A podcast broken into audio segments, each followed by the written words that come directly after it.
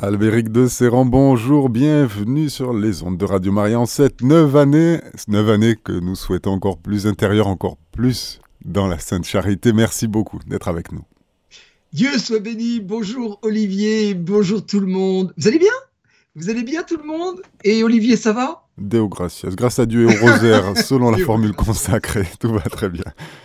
Bonne et sainte année à tous. Voilà mon vœu le plus cher et je l'adresse à Dieu Ô Dieu, comme nous dit euh, Père Louis-Joseph Lebray, ô Dieu, envoie-nous des fous qui s'engagent à fond, qui oublient, qui aiment autrement qu'en parole, qui se donnent pour de vrai et jusqu'au bout.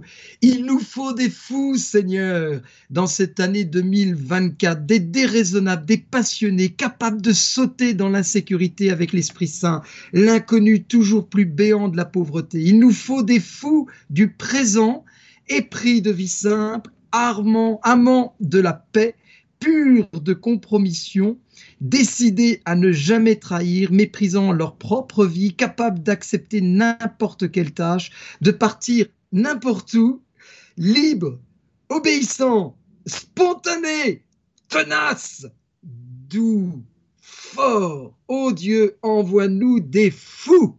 Amen. Envoie-nous des fous et particulièrement dans cette aventure incroyable qu'est l'éducation. Ah, éducation. Mais qu'est-ce que ça veut dire éduquer? Alors vous savez, j'ai mis mon nez dans le dictionnaire de Larousse. Et je me suis dit, tiens donc, ça serait quand même intéressant en voyant toutes les polémiques, toutes les idéologies qui habitent l'éducation nationale, etc. Je ne vais pas vous faire les commentaires de ce qui s'est passé ce week-end et la semaine dernière, bien évidemment je veux aller au-delà de ça, mais ça nous met quand même un doigt très précis sur qu'est-ce que l'on entend par éducation. Qu'est-ce que l'on entend? Et euh, je me dis finalement, ce dictionnaire de Larousse, qui est le porte-parole de politiquement correct de, de l'époque d'aujourd'hui, d'accord? Eh bien, vous n'allez pas en revenir. Voilà la définition du Larousse. Éduquer, c'est d'abord former. Oh Quelle horreur Rien que le premier mot, normalement, dans les polémiques idéologiques, dans l'éducation nationale ou dans, ou dans tous les entre... On ne forme pas on, on, laisse l'autre grandir, on laisse l'autre se révéler ou je ne sais quoi, mais on ne parle pas de formation, parce qu'autrement tout est arrêté. Alors qu'en fait, éduquer démarre et commence par la formation. Comme un corps se forme, comme un, arbre, un petit arbuste va devenir un grand arbre, comme un être humain se forme, son corps nous le dit, il faut que l'esprit, il faut euh, que euh, la socialisation de l'enfant soit formée. En fait, éduquer, c'est bien former. Et former, attention, pas former au nom d'une idéologie, ou former selon un principe, ou former un esprit politique ou un esprit philosophique ou un esprit religieux. Non, former quelqu'un. Les deux premiers mots de la définition du Larousse sont déjà d'une infinie richesse. Si c'est bien ce que l'on partage depuis début septembre ensemble sur Radio Maria dans cette chronique, dans cette émission, c'est bien l'éducation démarre à partir de quelqu'un. Et elle est une volonté. Comme je vous disais en décembre, euh, quel est mon objectif? Quelle est l'orientation que je donne à mon enfant? Quelle est l'orientation que je donne à mon, à mon, à mon élève? À, ce jeune qui m'est confié dans, dans, dans ma pratique et dans ma mission éducative Eh bien, c'est former. Former quelqu'un en développant, en épanouissant ce qui est à partir de ce quelqu'un, sa personnalité, et non pas à partir de mes principes, de, de ma façon idéologique ou idéale de voir l'éducation. C'est je forme quelqu'un. Je ne forme pas une masse, je forme des individus qui constituent un peuple. Et je vais le former non pas en le programmant, mais en le développant. C'est-à-dire euh, en partant de lui-même. Et je vais développer et je vais faire en sorte qu'il s'épanouisse, c'est-à-dire qu'il s'accroît, comme un végétal s'accroît. Je lui donne le bon miel, le, bon pollen pour que dans sa ruche, il se fasse du bon miel. Je lui donne le bon terreau, le bon fumier, tout ce qui est mort et qui est là pour être nourriture, pour que ce végétal grandisse. Il faut que le grain meure pour qu'il porte des fruits.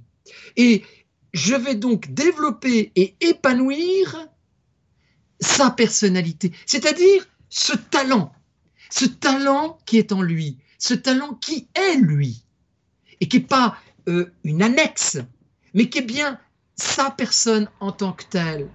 C'est exactement le regard de Dieu. Quelle, joie en lisant cette première phrase de la définition du Larousse, de voir que nous avons encore un restaillon culturel de notre tradition judéo-chrétienne. Nous ne sommes pas dans une idéologie à partir du vide, à partir de ce qu'aura fait Descartes, table rase de la métaphysique. Nous partons de ce qui nous est donné, c'est-à-dire euh, une disposition à nous investir pour offrir ce qui développe, épanouit quelqu'un. Et ce quelqu'un, c'est un enfant. Donc, c'est pas n'importe quoi. C'est pas n'importe qui. C'est un avenir. C'est une personne. Deuxième phrase de la définition du Larousse. Développer une aptitude.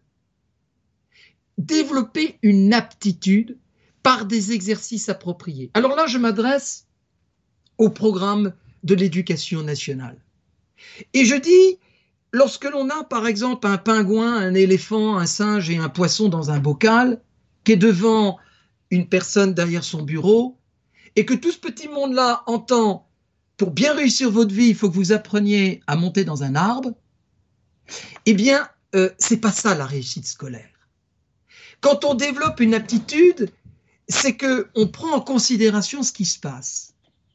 Et ce qui se passe aujourd'hui, en discutant avec les chefs d'établissements scolaires divers et variés, nous nous rendons compte que depuis 40 ans, 40 ans, entendez-moi bien, est confirmé une réalité effroyable. À la fin de la troisième, à la fin du collège, nous orientons des enfants en seconde, alors qu'en fait, ils n'ont pas les aptitudes pour aller dans du général. Ah oui, donc en fait, il est nul. Mais non ils ont des aptitudes qui sont cohérentes avec leur personnalité, avec qui ils sont, c'est-à-dire uniques. Et donc ils ont des aptitudes manuelles, des aptitudes qui finalement font qu'on rate leur orientation. Combien d'élèves partent dans le général avec la certitude des parents que c'est comme ça que l'enfant va être sauvé? Mais enfin, monsieur de Serran, il a 15 sur 20 en moyenne générale. Il faut qu'il soit au lycée pour réussir sa vie dans le lycée général. Madame, votre fils ne cesse de me parler de charpente, de bois, d'amour de l'ouvrage, du bienfait.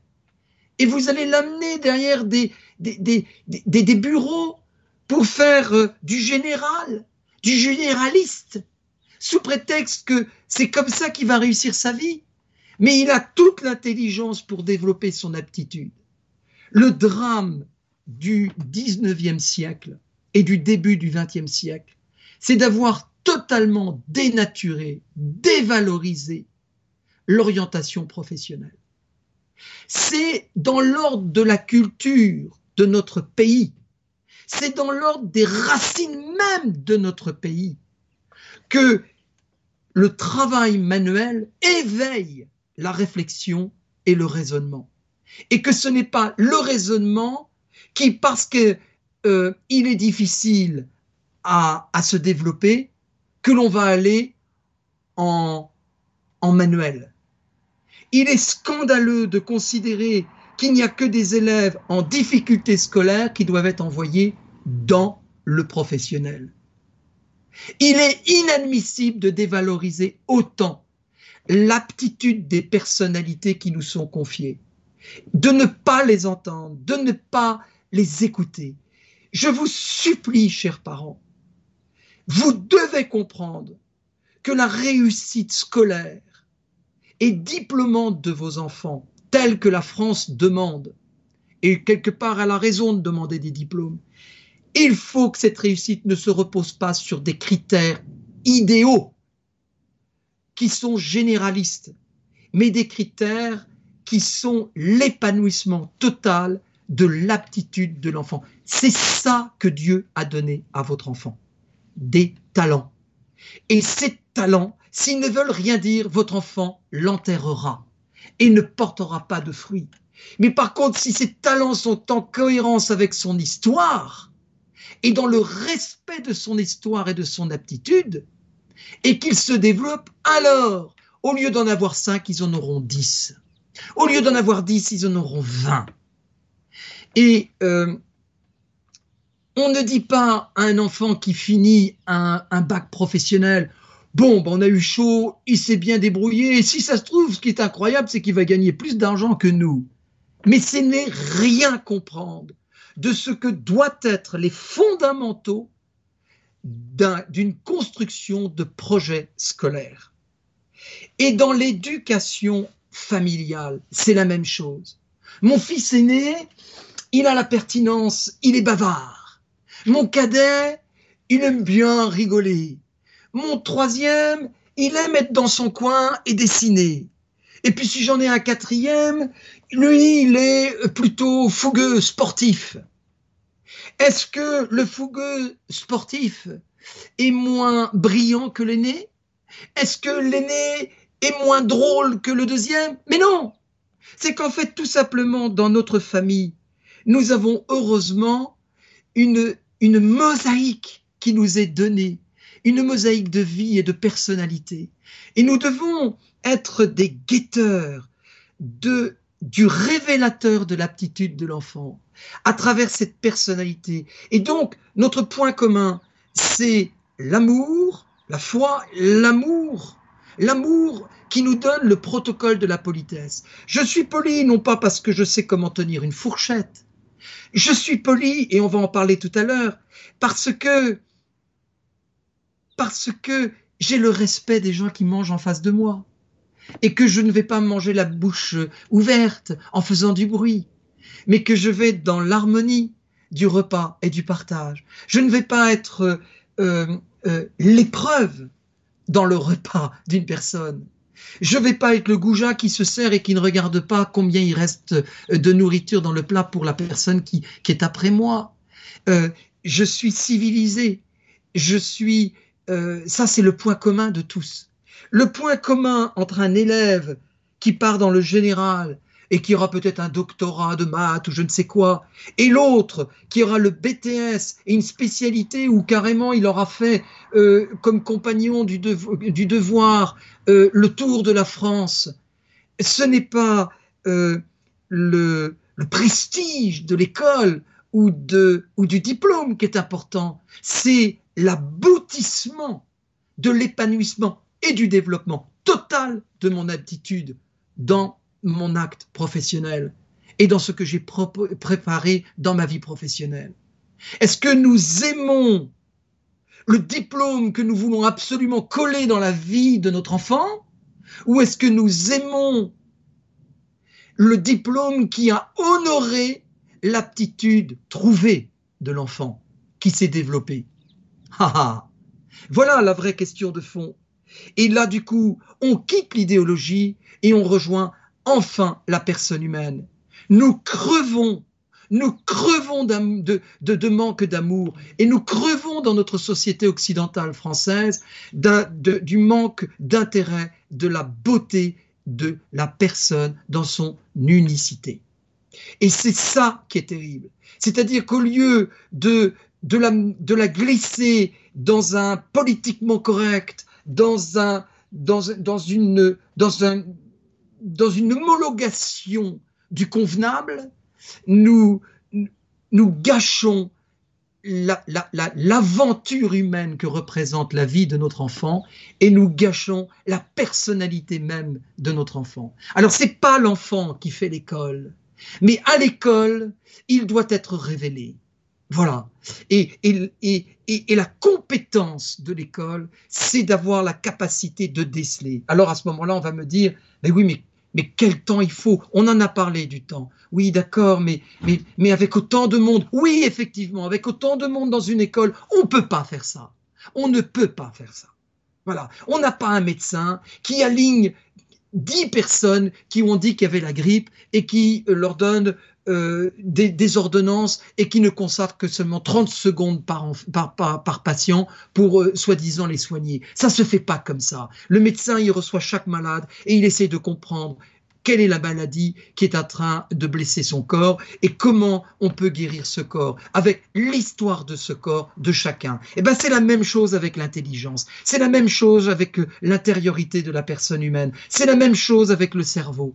Voilà, on ne peut pas euh, prendre 40 élèves et en 30 secondes définir et, lui, et de lui dessiner une destinée. Toi, tu es nul, alors tu sais pas faire des maths, tu vas en pro. Mais on a besoin de gens qui savent exactement faire les maths pour pouvoir être en pro, à une très grande majorité des, des études qui sont proposées. Le pro n'est pas une voie de garage et le général n'est pas la voie de l'élite.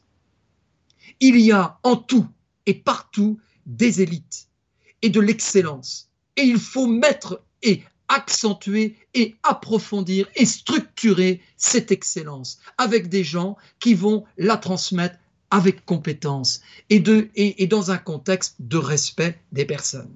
Alors, développer une aptitude, il faut la développer comment? Eh bien, par des exercices, et voilà le mot clé qui illustre tout ce que je viens de développer.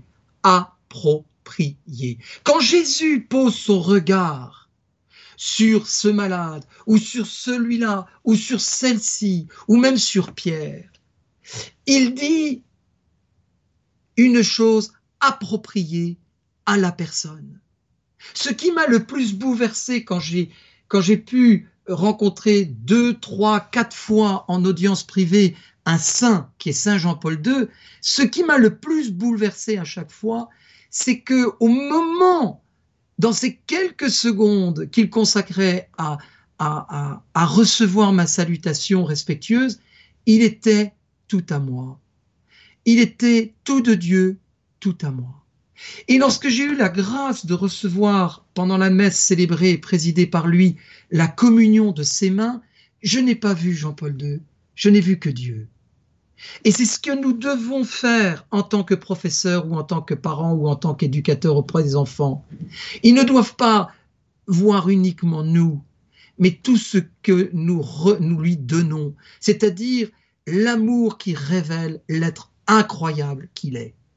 Voilà, notre foi, notre espérance et notre attention, pas notre, euh, notre pouvoir et notre décision sur lui, mais notre espérance, notre foi, notre attention la plus appropriée, de façon à lui proposer les exercices intellectuels, les exercices manuels, les exercices pratiques, les exercices sociaux qui lui permettent de développer son aptitude. Éduquer à la volonté, qu'est-ce que ça veut dire? Ça veut dire croire en l'engagement qui libère l'être je me souviens de ce débat avec des enfants qui me disaient, Monsieur de Serran, quand on s'engage, quand on se marie, on n'est pas libre. On ne se libère pas. On décide d'être pris. Alors d'abord, on n'est pas pris, on est dépendant. Et dépendant, c'est le même, la même lettre qui commence que donner. On est donné à l'autre et on reçoit en retour l'autre pour notre vie. Et euh, la volonté, l'engagement libère, mes amis. Alors les enfants disaient non, non, non, non. J'ai dit, je vais vous prouver que si. Comment? Quand euh, nous avons une vie qui dépend de la vie de famille avec papa, maman, et qu'on a 20 ans, et qu'on a peut-être déjà des diplômes, 22 ans, 23 ans, et qu'on commence sa vie professionnelle, comment on la démarre? Bah, euh, bah, on, y va, euh, on se lance. Non, avant d'avoir le droit de se lancer, vous avez un papier qui s'appelle un contrat de travail. Et ce contrat de travail est suivi sur le plan administratif d'un certificat de travail parce que ce contrat est quoi? Signé. Vous avez posé un engagement. Vous avez signé un contrat de travail. Est-ce que vous êtes en prison? Non. Vous allez avoir de l'argent qui vous permet d'acheter une maison ou de la louer ou d'aller voir un appartement, de vous nourrir vous-même, de commencer peut-être à passer votre permis de conduire, de payer une voiture. Et, je décris finalement à partir d'une signature et d'un engagement combien je deviens libre. La liberté par l'engagement se trouve dans l'autonomie trouvée, l'autonomie reçue.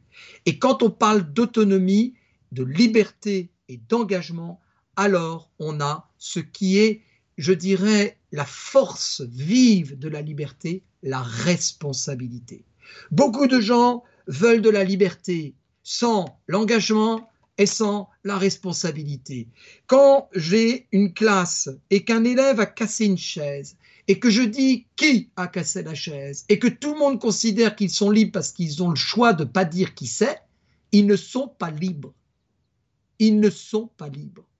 La liberté se trouve dans le fait de pouvoir dire la vérité sans que le mensonge m'en empêche, sans que le, chantage affectif ou des conceptions euh, faussées de la relation humaine m'empêchent.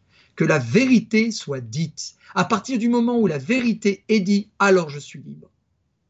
Et on n'est pas forcé ils disent ouais je ne veux pas être un poucave, c'est-à-dire un rapporteur.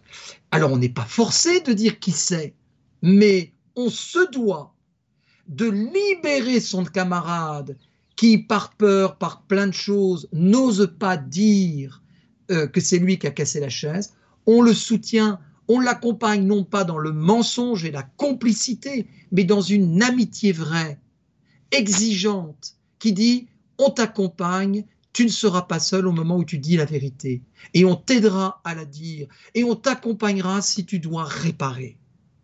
C'est ça l'épanouissement, c'est ça la force de développer et d'épanouir une personnalité. Mais monde dans lequel nous vivons, nous ne sommes pas du monde, mais nous sommes appelés à l'aimer. Et si nous aimons ce monde, il faut l'inviter à vivre cette richesse incroyable de la vérité et de la liberté.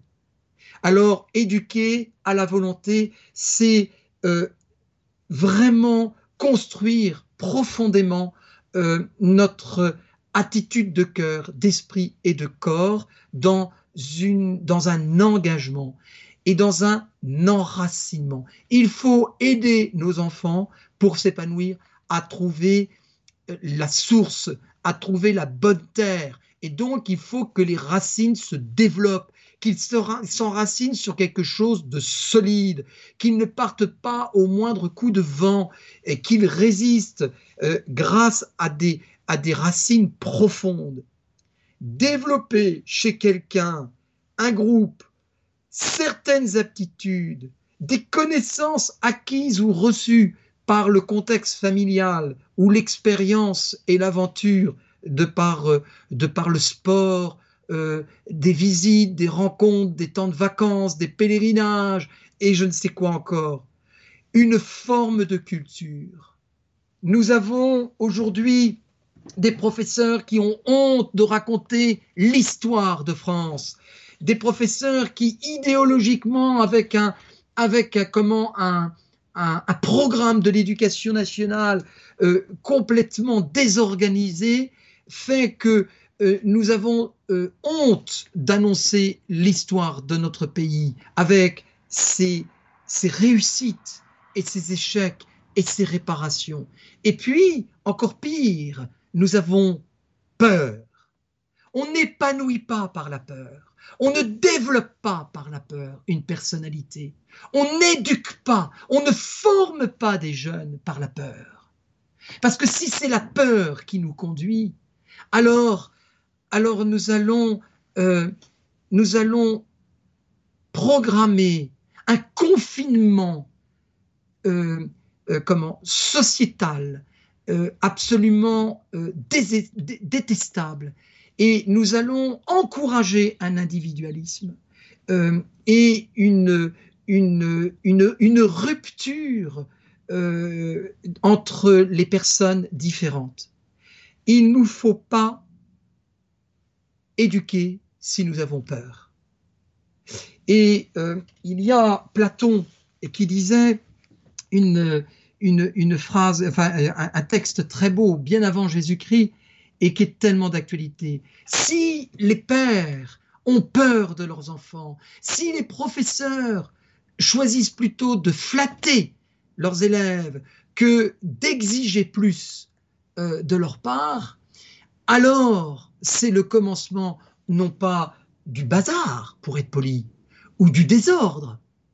Écoutez bien, car les jeunes nous rendent ce que nous avons semé dans leur cœur.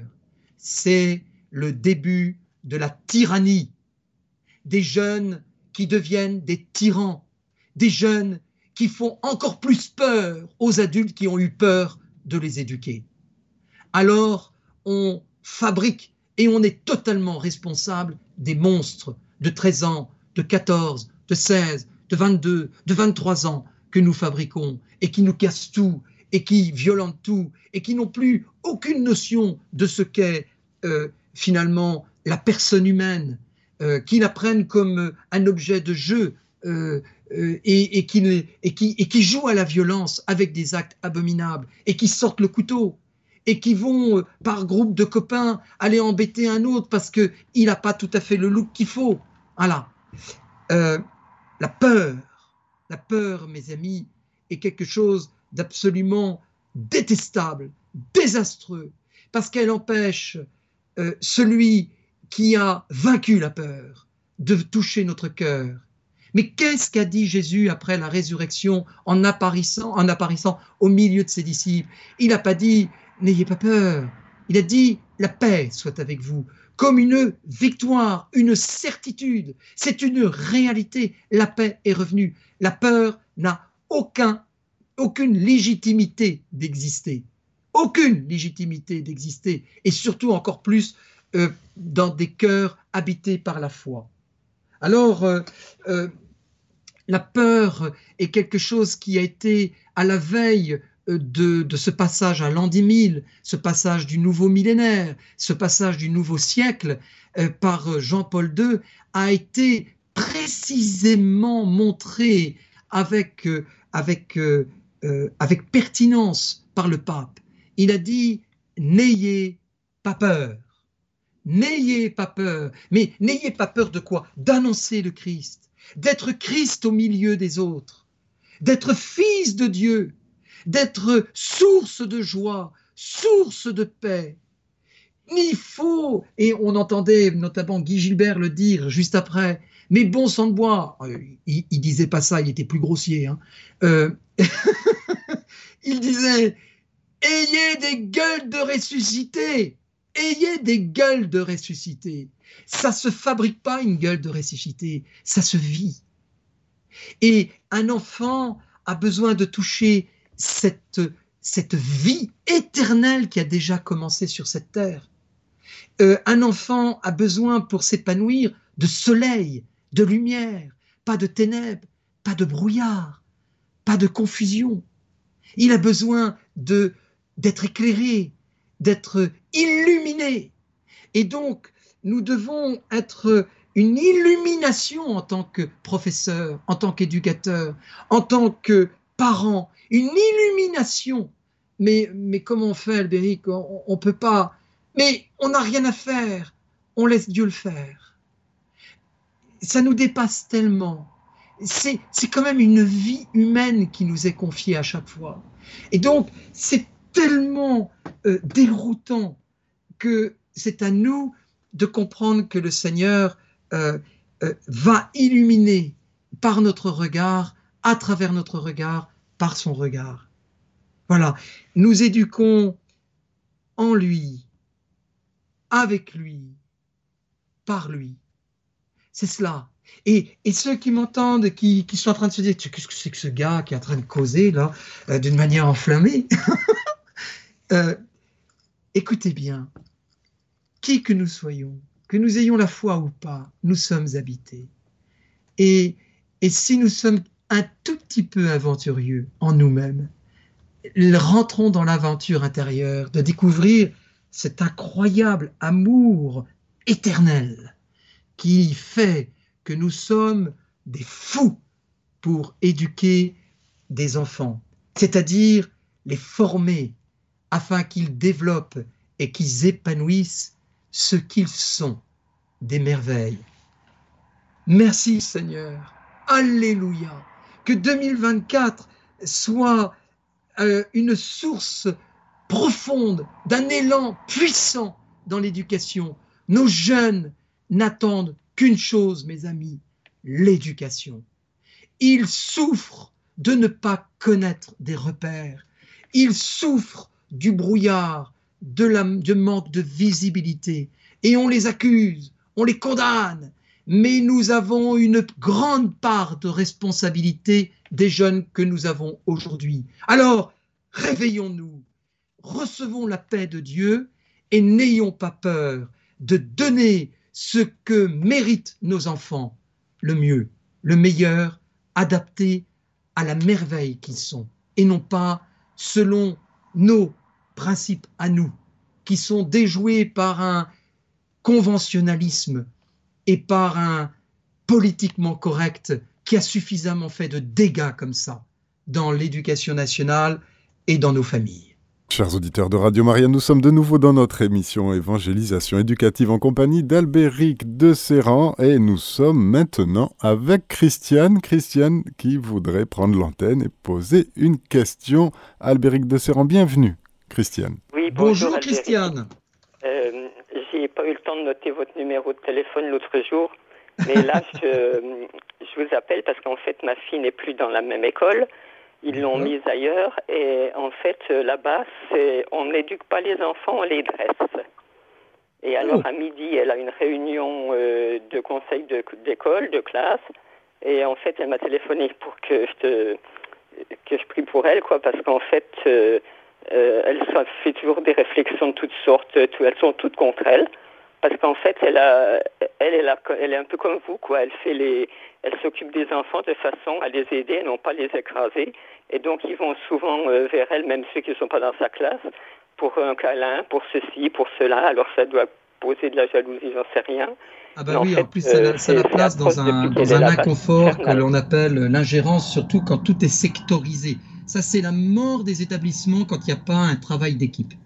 Ah oui mais elle ne veut pas. Euh, alors elle essayait à un moment donné de, de s'y prendre d'une autre façon pour que euh, dire pour être un peu acceptée. elle se dit finalement non, je suis en train de me rendre compte que je suis en train de devenir comme elle. Alors hop, elle, euh, elle dit ah non, hein, il ne faut pas que je fasse comme ça.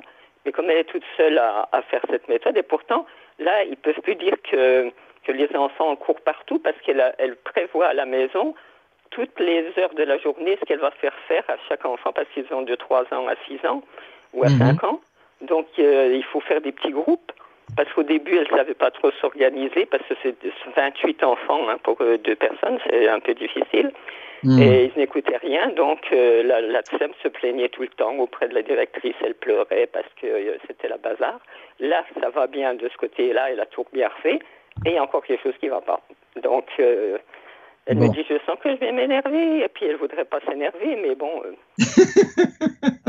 Alors, il faut savoir quelque chose, Christian. Euh, en général, euh, en, en, décembre, en, en décembre c'est plutôt les enfants qui sont très fatigués, qui commencent à être compliqués. En janvier et, février, les professeurs n'en peuvent plus. Voilà, janvier, février, un peu mars. Et après, ce sont les parents. Alors, donc, euh, les parents n'en peuvent plus, ils, sont complètement catastrophés, on parle des orientations, etc. Et tout. Et donc, euh, c'est un peu cyclique dans une année scolaire. Euh, on a, et alors, il y a aussi le, moment où la le directeur ou la directrice se pose des questions métaphysiques et normales sur l'avenir.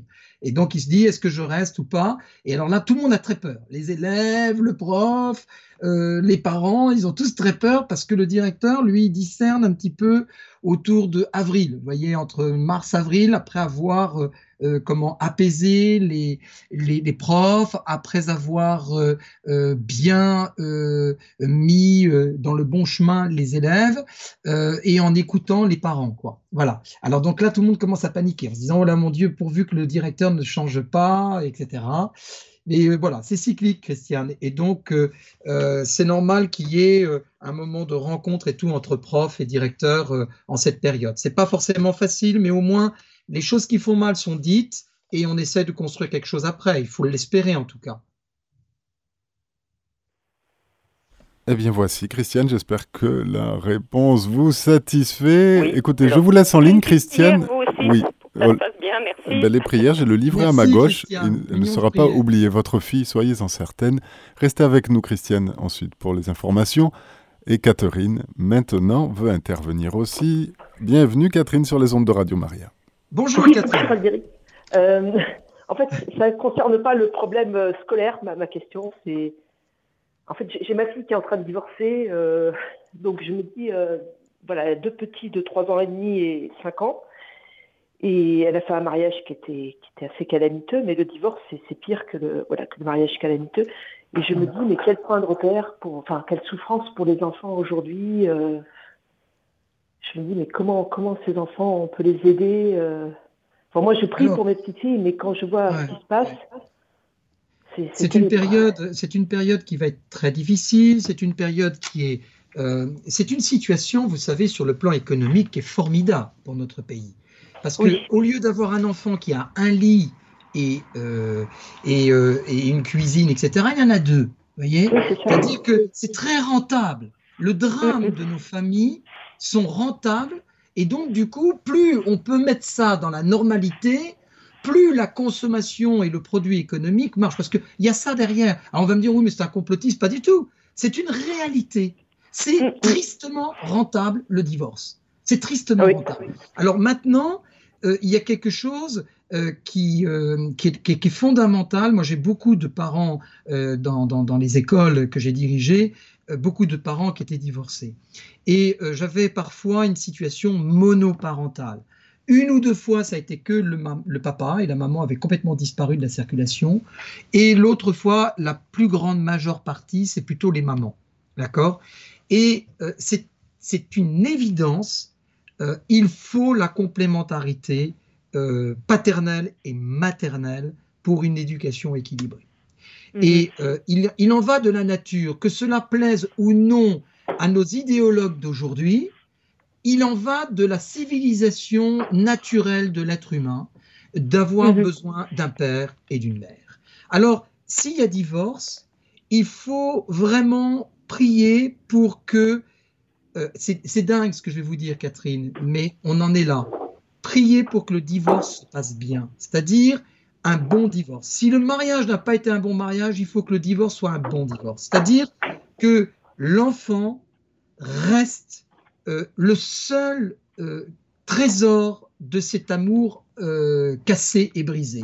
C'est-à-dire que le père et la mère seront non pas en train de se disputer un produit de possession, mais serviront l'éducation de leur enfant.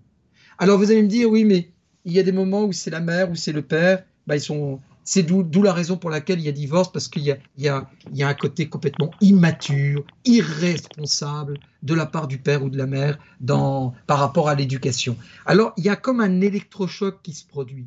C'est-à-dire que une prise de conscience qui n'a jamais eu lieu euh, pendant le mariage, euh, au cœur des conflits, au moment du divorce et au moment de, des, des périodes d'absence de l'enfant, le, le, père et la mère découvrent finalement qu'ils sont passés à côté de ce qui est le plus précieux, c'est-à-dire et qui euh, aboutit à l'épanouissement même de leur personne, mais aussi au service de l'épanouissement de l'enfant, c'est-à-dire leur paternité et leur maternité. Et moi, j'ai vu quand même des parents qui avaient du mal à se supporter, mais qui mhm. venaient ensemble pour l'enfant et qui mhm. euh, avaient ce point commun de, de, de, de vouloir le meilleur de l'enfant. Et ça, c'est ce qu'il faut souhaiter dans, dans, dans, dans, le drame de ce divorce. Et, vous voyez, excusez-moi de vous interrompre. Euh, vous voyez, mon mari est parti, moi, il y a, il y a 4 ans, parce qu'il a, il a rencontré une prof de yoga psychothérapeute qui lui a dit, bon, il fallait qu'il pense à lui, etc. Et mhm. donc, il a fait rencontrer à chacun de nos enfants cette, euh, cette psychothérapeute. C'est elle qui a aussi incité ma fille à divorcer. Et je me mhm. dis, jusqu'où, jusqu'où ça peut aller, quoi? Vous voyez, on a l'impression qu'on a l'affaire au malin, quoi, directement. Alors, que les choses soient très claires. il, y a, il y a le responsable légal, c'est-à-dire que le conjoint ou la conjointe d'un remariage ou d'une revie commune n'a absolument pas à intervenir. Alors vous me direz, Albéric, c'est facile, parce que dans la réalité et dans la vie quotidienne, euh, en dehors des yeux de la justice, etc., les gens se gênent pas d'intervenir et de faire de l'éducation. Ça, oui, je le sais. Et là, c'est là où le démon, de toute façon, euh, se plaît à, à, mettre le bazar, c'est dès qu'il y a le conflit et le désordre et l'absence de l'amour. Lui, il est ravi, il veut maintenir tout ça là-dedans, voyez. Mhm. Et ça, c'est ça, ben, il faut, faut prier. Et, mhm. euh, et, au moment où l'enfant vous est confié, en tant que grand-mère euh, ou en tant que mère, euh, quand, quand c'est, eh bien, il faut vraiment apporter ce qui n'est plus apporté, c'est-à-dire la paix et, et, une bienveillance, mais pas la tolérance, pas le libéralisme. C'est une bienveillance, c'est-à-dire un amour exigeant, un amour qui sait dire ça va pas. Moi, j'ai la grand-mère de ma mère, de ma, la grand-mère de ma femme, euh, qui est maintenant au ciel, euh, quand elle avait ses petits-enfants qui faisaient n'importe quoi, elle leur disait, écoute ma petite cocotte, tu fais n'importe quoi là. Tu es en train de vivre n'importe comment. Je t'aime toujours. Et c'est parce que je t'aime toujours que je vais te le dire. Il est hors de question qu'un jour tu entendes de ma bouche que c'est bien ma petite fille parce que je t'aime. Non, parce que je t'aime, ce que tu fais là n'est pas bien. Et je te le dirai. Mais ça ne m'empêchera pas de t'aimer. Mm. Merci beaucoup, Catherine. Ben, des intentions de prière, en tout cas, sur l'antenne de Radio Maria ce matin. Ça tombe bien, Radio Maria est une radio de prière. Eh bien, euh, deux messages, enfin précisément deux qui se font en un par sœur Irène, qui vous salue et qui nous dit la véritable éducation que l'on appelait avant humanité est actuellement réservée à une petite élite d'argent. Maintenant, c'est la destruction de l'éducation nationale et la fabrique du crétin, telle que l'a dénoncé Brigelli, je prononce peut-être mal, vous connaissez certainement mieux que moi Albéric de Serran, les gosses actuellement ne lisent plus, ils passent leur temps sur leur portable à scroller. D'où la nécessité de former nos enfants croyants, pratiquants, de façon à ce que cette armée d'amour, ces chevaliers, ces soldats de l'amour, euh, rejoignent euh, le terrain si éprouvé du monde. Et, euh, croyez-moi, j'ai passé humblement 15, 15 ans en banlieue et, je sais que des miracles se sont produits parce que le bon Dieu avait le feu vert de ma part. Et donc, il, faut, il faut effectivement répondre à cette soif. après, il y a l'argent, l'argent de l'élite chrétienne. l'argent n'est jamais bon. Euh, et, croyez-moi, dans des établissements comme il faut, catholiques, euh, avec euh, la somme qu'il faut mensuellement pour être sûr d'être dans un bon établissement bien distingué, etc., nous avons parfois le gros drame de entretenir du vernis et de la vitrine, mais il n'y a rien derrière.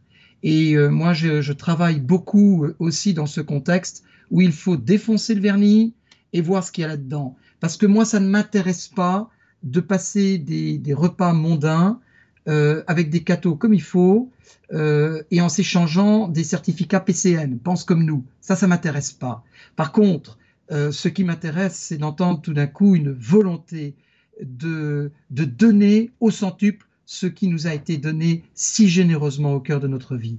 Et ça, croyez-moi, je suis plein d'espérance aujourd'hui parce que j'entends beaucoup de jeunes, mais aussi de moins jeunes, qui sont dans une vraie volonté de donner parce qu'ils sont conscients qu'ils ont reçu beaucoup et il leur sera demandé davantage. Voilà. Donc nos FCCFC, Famille chrétienne, Cyrillus Saint-Cyr, eh bien, euh, après avoir bien marché pendant des pèlerinages et après avoir reçu de bonnes éducations et aller à la messe tous les dimanches, allons, mes amis, allons, le Seigneur nous attend, la moisson est abondante, euh, nous sommes peut-être peu nombreux, mais euh, comme disait le démon en se disputant face au curé d'Ars, si j'avais sept prêtres comme toi, je ne pourrais plus travailler en France. Eh bien, je pense que si nous avons une, c'est ce que dit Monsieur de Villiers, si nous avons mille soldats de l'amour de la France et habités de l'amour de Dieu, la France est sauvée.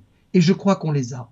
Je crois qu'on les a. Donc prions euh, qu'ils soient remplis de l'Esprit Saint et de l'espérance, et, euh, et n'hésitons pas, nous aussi, à cet appel, dire oui, et d'y aller, parce que tout acte du quotidien, dans le marché, euh, chez nos voisins, etc., eh bien, nous sommes des lumières. Regardez la multitude des étoiles qui reflètent le soleil, euh, la lumière du soleil. Nous devons être ces petites étoiles dans l'obscurité qui fait qu'à un moment donné, eh bien, on se rend compte que la voûte céleste n'est pas faite de noir, mais plutôt de multitudes de lumières. Il y a une petite lumière sur notre antenne qui vient de Nicolas qui nous a envoyé un message. Albéric de Serran qui vous dit merci pour ce beau témoignage et de parler de la professionnalisation, car cela fait des années que je trouve que nous n'allons pas assez dans ce sens, mais il semble qu'on revalorise désormais beaucoup plus les milieux professionnels dans lesquels je suis moi-même. Merci beaucoup et merci au vous Albéric Dieu soit béni. En bravo tout temps. à Nicolas. oui. Bravo à Nicolas. en tout temps et en tout lieu, eh bien, Albéric de Serran, à bientôt sur l'antenne de Radio Maria. Olivier, à bientôt. Chers auditeurs, c'était notre émission Évangélisation éducative en compagnie d'Albéric de Serran. Il y était question de la définition de l'éducation. Vous pouvez réécouter cette émission podcast sur notre site internet radiomaria.fr.